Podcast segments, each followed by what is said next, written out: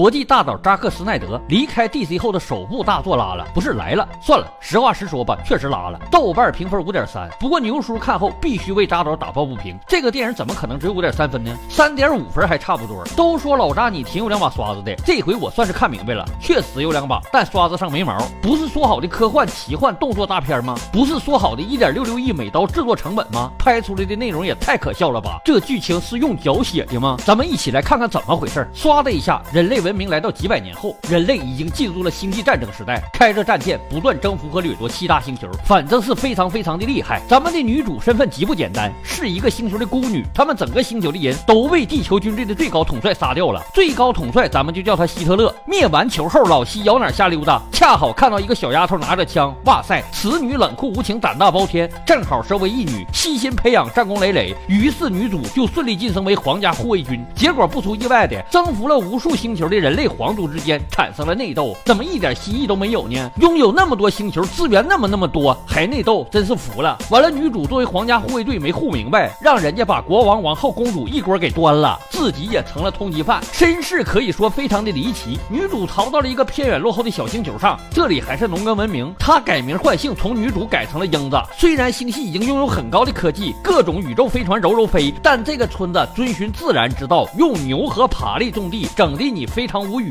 然后矛盾冲突更加的无语。说是一个去征服别的星球的宇宙飞船没粮食了，要在这个小星球征收粮食。导演，你能不能更 low 了？这个矛盾冲突在一百部电影里都用过了。你说抗日片用这个矛盾还能理解？人类都跨入星际文明了，还用这个冲突，简直无语死了。还是老村长见多识广，老谋深算，感觉皇军征粮不一定给钱吧？于是就推脱说没有啊，我们没有多余的粮食，我们出三倍的价格，没有四倍、五倍，我。们又都是钱。这时候，村民二埋汰一看这个买卖可以做呀，把粮食高价卖了，再开宇宙飞船去邻球买呗，或者干脆饿了么下单，让别的星球送过来就完了。你看，还是二埋汰的脑子活泛。可是皇军大佐一听就不高兴了，不是说没有粮食吗？你的不是良民的干活。说罢，用拐杖抽死了老村长，只给你们十个星期的时间，凑够一万车粮食，否则灭球的干活。说罢，留下了一个安保队伍，就飞天而去了。很傻很天真的村民。们能怎么办呢？只能回去归置归置粮食，准备上交。万一来年的粮食不够吃，就只能点点别的星球的外卖大餐了。可是女主英子知道这些皇军的作风啊，皇军大佐已经生气了，即使收到粮食，也必然会屠球。他不愿意看着悲剧发生，只好收拾行李，准备默默离开。这时候，收留他的老农民发动了道德绑架：我们当初收留了你，你就这么走了吗？狗东西！那英子有什么办法呀？我本来就是通缉犯，我再厉害能一个人干掉一个舰队呀？星球大战看多。了吧，大爷，我可不会原力。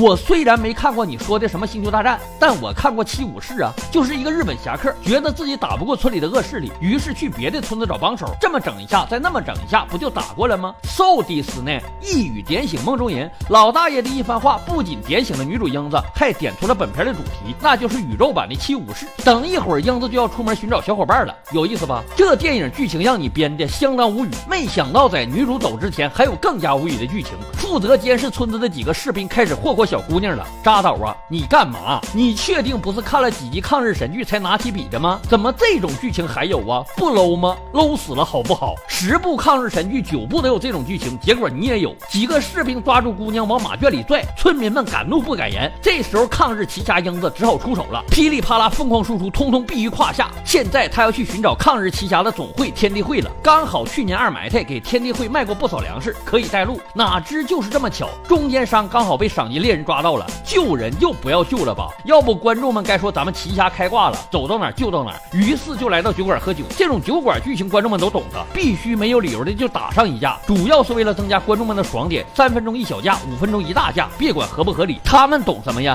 英子险些被一枪打碎脑瓜，还好一位义士出手了，千钧一发之际毙掉了朱银。这个赏金猎人名叫游侠，但但却不是正经的赏金猎人，经常性的打抱不平，英雄救美。英子表示。你可以入伙，游侠又刚好有一艘飞船，可以带着大家去下一张地图。尽管英子已经说了他们要对抗皇军，但游侠却依旧愿意帮忙，因为听起来很有趣。算我一个吧，性格就是这么的洒脱，并热情的提供了另一个伙伴人选。那人叫印第安，在母星搞过很多恐怖活动，被全星系通缉。印第安现在躲在一个贫瘠星球上，并欠了一个农场主一屁股债，没日没夜的当奴隶干活。一听说要对抗皇军，印第安果断答应应下来。只是他有几十万的外债，英子他们根本出不起。好在农场主。是个赌徒，没钱那就来赌一把吧。他花下巨资买了一辆劳斯莱斯飞鸟，最高贵的宇宙座驾之一，只要能骑上绝对炫酷。可惜这种鸟野性太重，能被驯服的几率只有万分之一。如果印第安能驯服的话，债务就一笔勾销；如果不能，英子他们也一起变成奴隶。没想到印第安很有信心，因为他是最高贵的印第安星人王子，拥有与动物沟通的神奇能力。然后随便折腾两下就给骑上了，天赋异禀，也算得上奇侠。英子很满意，问游侠还有没有别的人选。毕竟老大爷看的是七武士，咱们得凑够七个。你还别说，还真有一个，在另一个星球矿产星。自从被发现蕴含罕见矿物后，这颗星球变成了采矿天堂，而疯狂的掠夺引起了土著的反抗。游侠要找的是扶桑姐，来自日本星的顶级剑客，专门帮人族降妖除魔，威望极高。扶桑姐也很痛恨皇军，当即答应帮忙，不过要先解决一个大麻烦：一只可怕的蜘蛛人土著抓住了一个小孩，因为日本人污染了星球，导致蜘蛛人的卵无法孵化，老娘被害的没有孩子，所以就抓你们的孩子玩，这就是你们污染环境的报应。扶桑姐表示很抱歉，但矿我们必须要采，孩子也必须救。说罢便展开大战，其他人根本不敢插手，因为这蜘蛛人体型巨大，刀枪不入，且拥有八只手，速度实在太快了，一般人靠近会被瞬间大卸八块。却见扶桑姐的速度也极快，居然顶住了攻势。只见他使出了终极大招，气运丹田，将铁剑化成火焰剑，最高可达三千度。又一番苦战后，用出滑铲。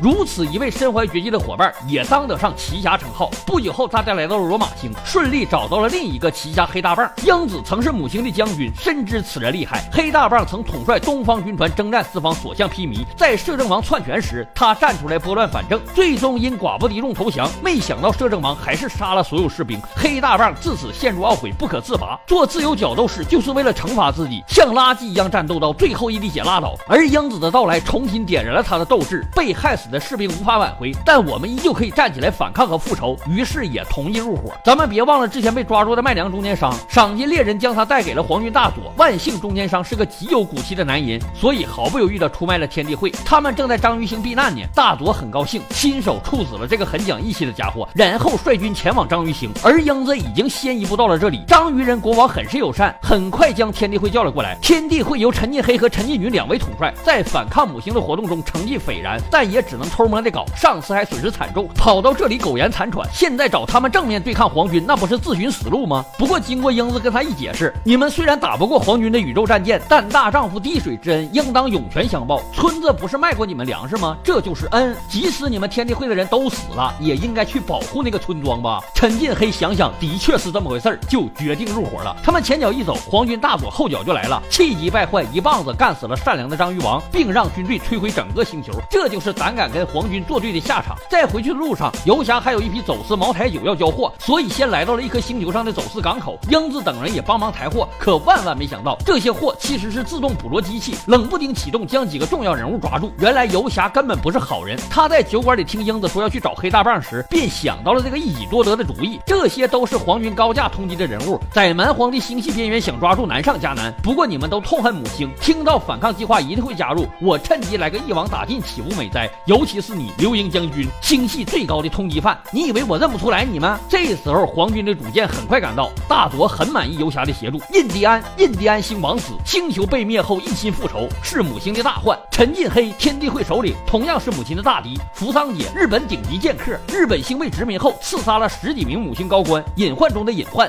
黑大棒，曾经的母星大统帅，危险程度可想而知。还有你英子，你是女主，没什么可说的，全都带回母星审判，并且要先弄乱几。追，免得路上搞什么幺蛾子。游侠得意的不得了，干脆让二埋汰来动手。当然，扎导这么优秀的导演，不可能让他动手。于是二埋汰调转枪口，突然松开了英子，并一个回头杀死了卑鄙的游侠。英子当即打倒士兵，抢过冲锋枪，噼里啪啦的跟士兵们干了起来。被抓的天地会众兄弟也立刻反抗。混乱中，七大奇侠一个个被释放，气势如虹，所向披靡。皇军汪汪队被打了个措手不及。还好他有主见，赶紧命令炮台发射火炮，几下便解决了好几个天地会兄弟。陈进黑见状，毫不犹豫豫冲。过去一个飞跳，跟炮台手来了个同归于尽，并拼着最后一口气按下操纵杆，将主舰下沉撞击港口，轰的一声原地销毁。别问为什么炮台可以操控飞船，问就是旗下的能力不一样。如此一来，皇军士兵彻底丧失了斗志。最后当然是英子跟大佐的宿命大决战。当然大佐不出意外的输了，含笑九泉。故事的最后，英子率领团队回归，继续为更大的反抗行动做准备。但是别忘了，扎导是非常优秀的导演，后面还有反转呢。已经死去的黄金大佐竟然神奇的被射。政王复活了。摄政王希特勒再给他一次机会，去缉拿所有叛军，失败了就不复活你了。哈哈，这是抗日神剧没办法编出的剧情吧？死去的大佐还能复活？就问你科幻不科幻？一点六六亿美金换算过来，相当于十亿人民币。兄弟们，十亿就拍出这玩意儿，太舒服了。